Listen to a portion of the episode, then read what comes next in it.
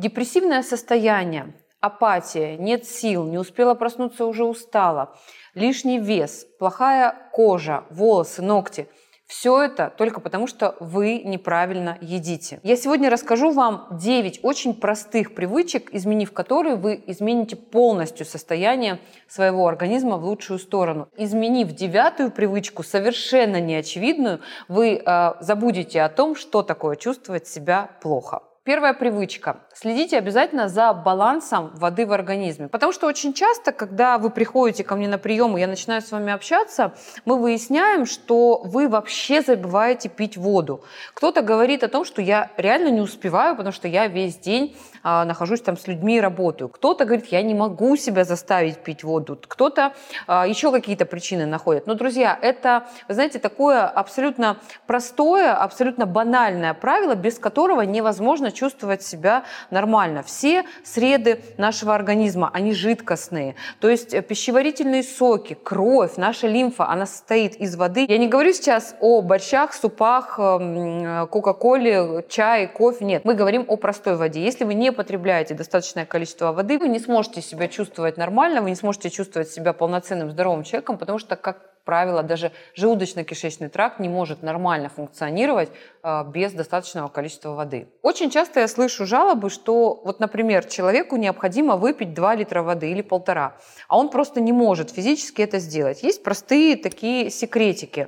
Во-первых, начинать свой день с двух стаканов воды натощак. Если сложно пить э, простую воду, потому что ее действительно сложно иногда некоторым людям, особенно которые не привыкли пить, добавляйте в нее немножко лимонного сока. Но ни в коем случае, пожалуйста, не мед, как это многие делают, натощак мед, лимон и воду. Да? Это, опять же, поднимает натощак уровень инсулина, глюкозы, это не про здоровье. Так вот, водичку с лимоном э, натощак пить легче. Если можете пить простую воду, то это должна быть вода теплая, даже ближе к горячей, маленькими глотками, два стакана натощак. Это запустит э, работу желудочно-кишечного тракта, желчного пузыря, и в дальнейшем все пойдет, скажем так, по маслу. А если говорить о о том, какую воду пить, то это может быть, пожалуйста, обычная вода. Если сложно пить обычную воду, пейте минеральную воду. Но минеральная, внимание, ремарка, не искусственной газации, то есть не акваминерали, не бонаква, а настоящая природная минеральная вода, например, там какой-нибудь Байкал.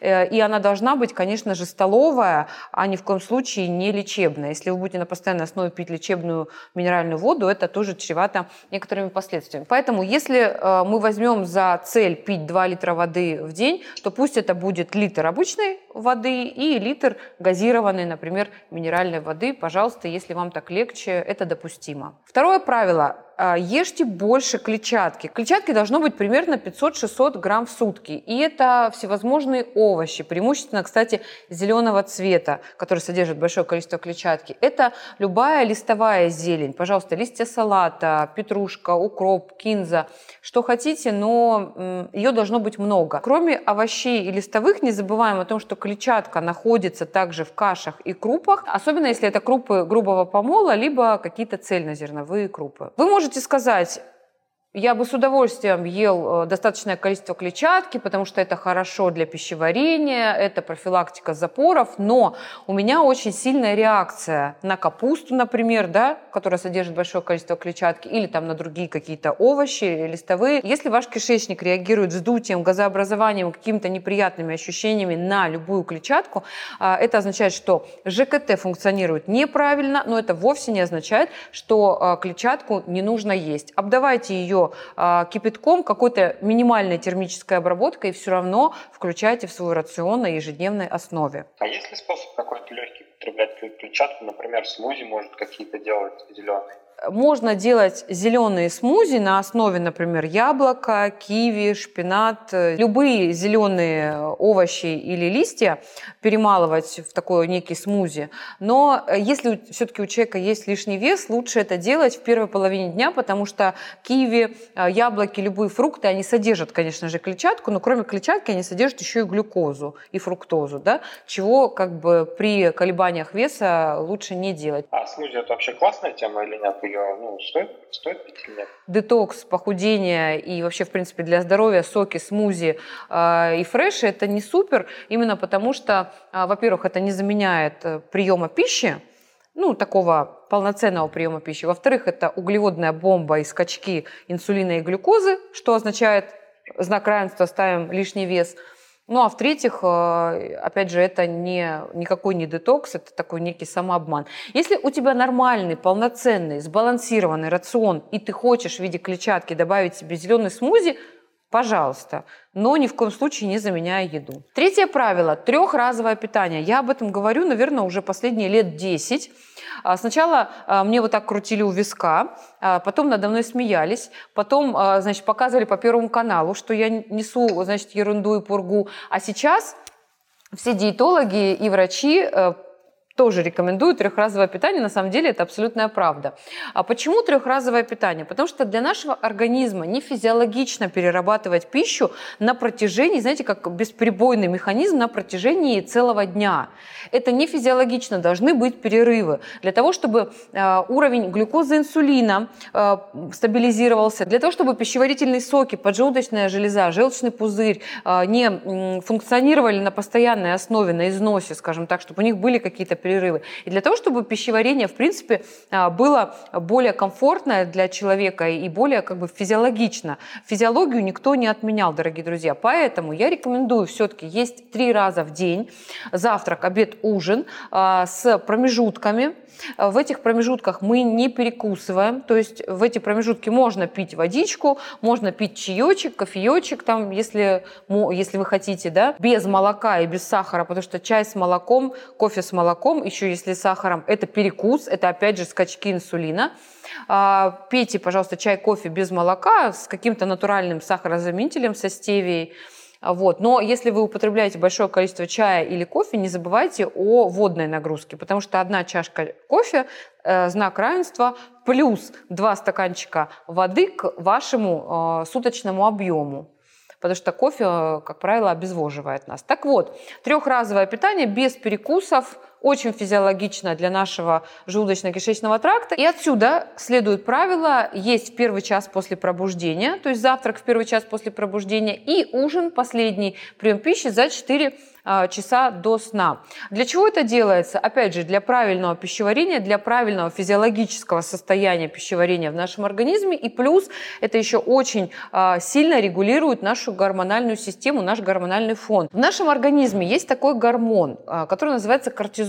Это, с одной стороны, гормон стресса, с другой стороны, это гормон энергии. И его пик выработки находится как раз-таки где-то в 7-8 часов утра. Именно поэтому очень важно поесть первый час после пробуждения для того, чтобы кортизол не рос выше и выше. Чем выше уровень кортизола, тем быстрее мы накапливаем жир, тем быстрее мы поправляемся, тем больше стресс в нашем организме и так далее, так далее, так далее. Именно поэтому я рекомендую поесть через примерно час после того, как вы проснулись. Вы можете сказать, Наталья Александровна, ну хорошо, мы поняли, что нужно есть не 15 раз в день, а 3.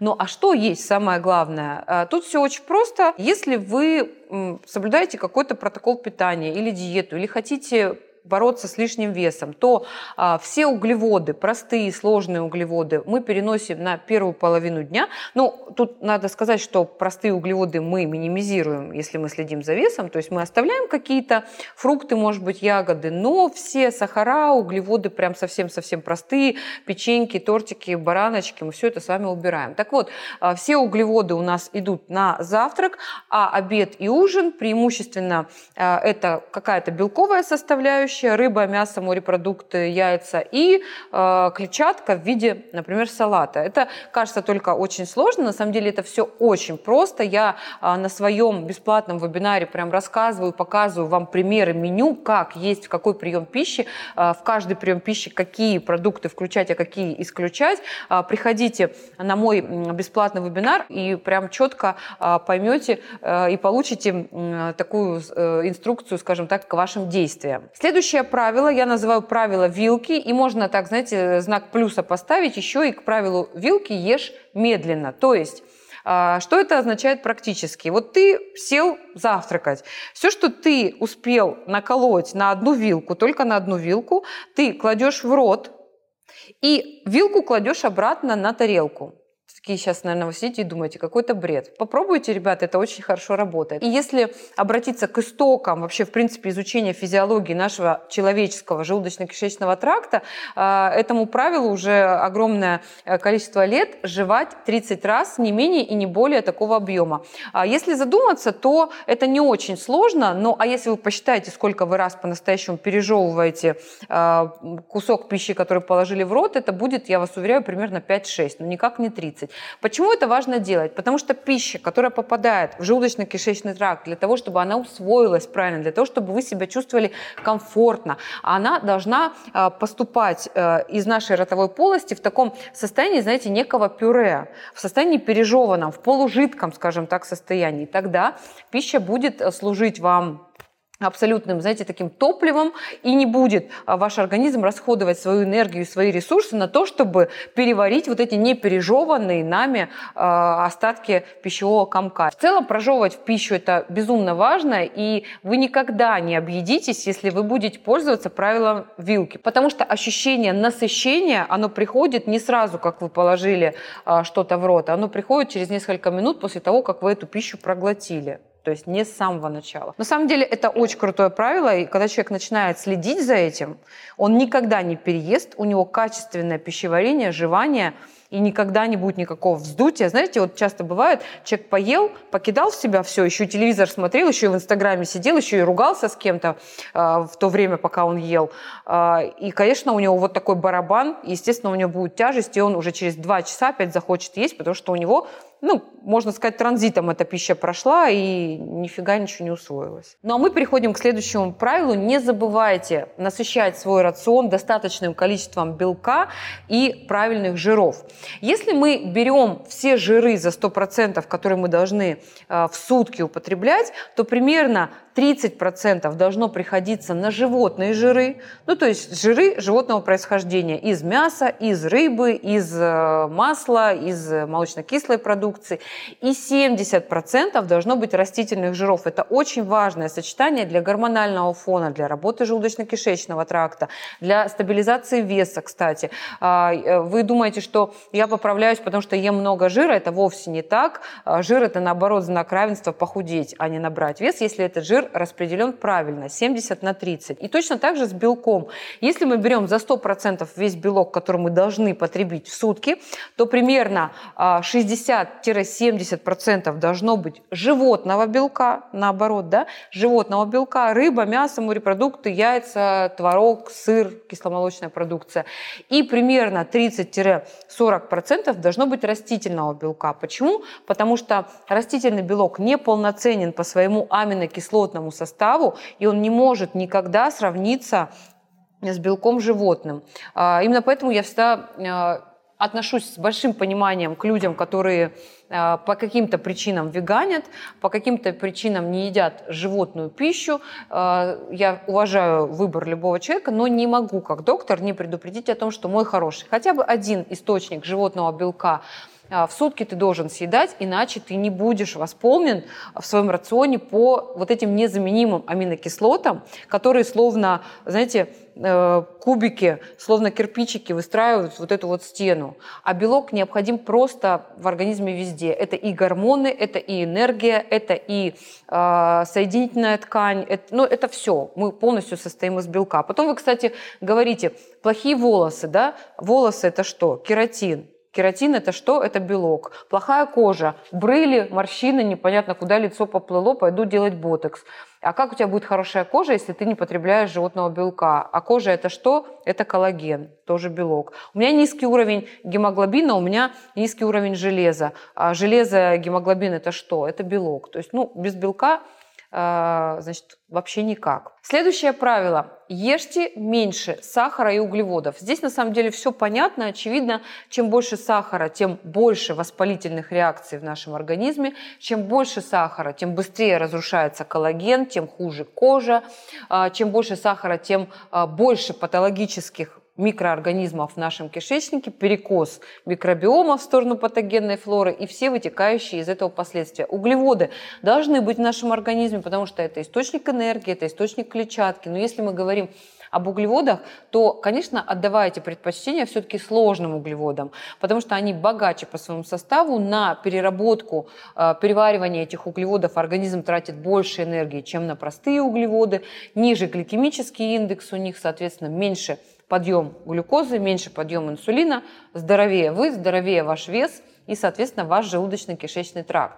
И отсюда вытекает следующее правило. Обязательно обращайте внимание на калорийность продуктов, которые вы едите, и на их состав. Потому что, опять же, скрытого сахара его очень много. И в продуктах, которые мы используем каждый день, особенно в каких-то готовых завтраках, готовых кашах, сахара огромное количество. Поэтому всегда берем какой-то продукт, поворачиваем этикетку, смотрим состав. Чем меньше незнакомых слов, тем лучше. Чем меньше э, в составе ароматизаторов, красителей, усилителей вкуса, различных ешек, тем лучше. Самые простые продукты – это самая полезная еда, как мы с вами уже выяснили. И следующая привычка, о которой я обещала рассказать в самом начале видео, это соблюдение циркадных ритмов. Казалось бы, такая неочевидная привычка, причем здесь нормальное состояние ЖКТ, нормальное состояние организма и сон. Это абсолютно прямое взаимоотношение, дорогие друзья, и человек не может быть здоровым, если он у нас не спит.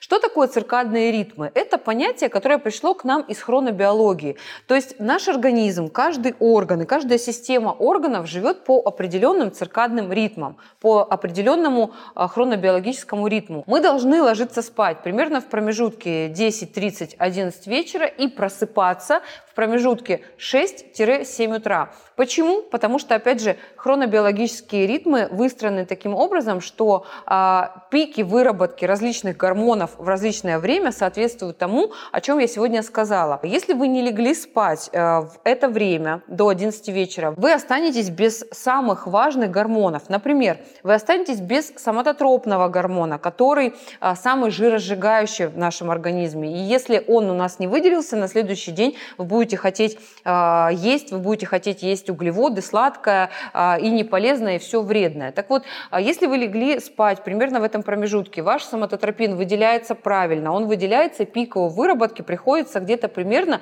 на час ночи. И если вы не уснули в этот промежуток, если вы не погрузились в фазу глубокого сна, вы останетесь без а, соматотропного гормона, без серотонина, гормон счастья и радости, без мелатонина, гормон сна. Вы не выспитесь, вы не восполните свои резервы и утром будете иметь очень высокий уровень гормона стресса кортизола. Почему нужно встать именно в этот промежуток с 6 до 7? Потому что, опять же, по хронобиологии а, пик выработки кортизола, который с одной стороны гормон стресса, а с другой стороны гормон энергии, бодрости, тот гормон, который заставляет нас проснуться и чувствовать себя хорошо, а не унылой э, субстанцией коричневого цвета, вот он как раз-таки на пике с 6 до 7. Если мы просыпаемся в этом промежутке, у нас правильная гормональная регуляция, у нас правильный аппетит, мы не хотим съесть э, все на свете, булочную соседнюю и, я не знаю, там, руководителя своего, да, мы в нормальном настроении, э, контролируем э, свое состояние, и у нас прекрасное настроение и самочувствие.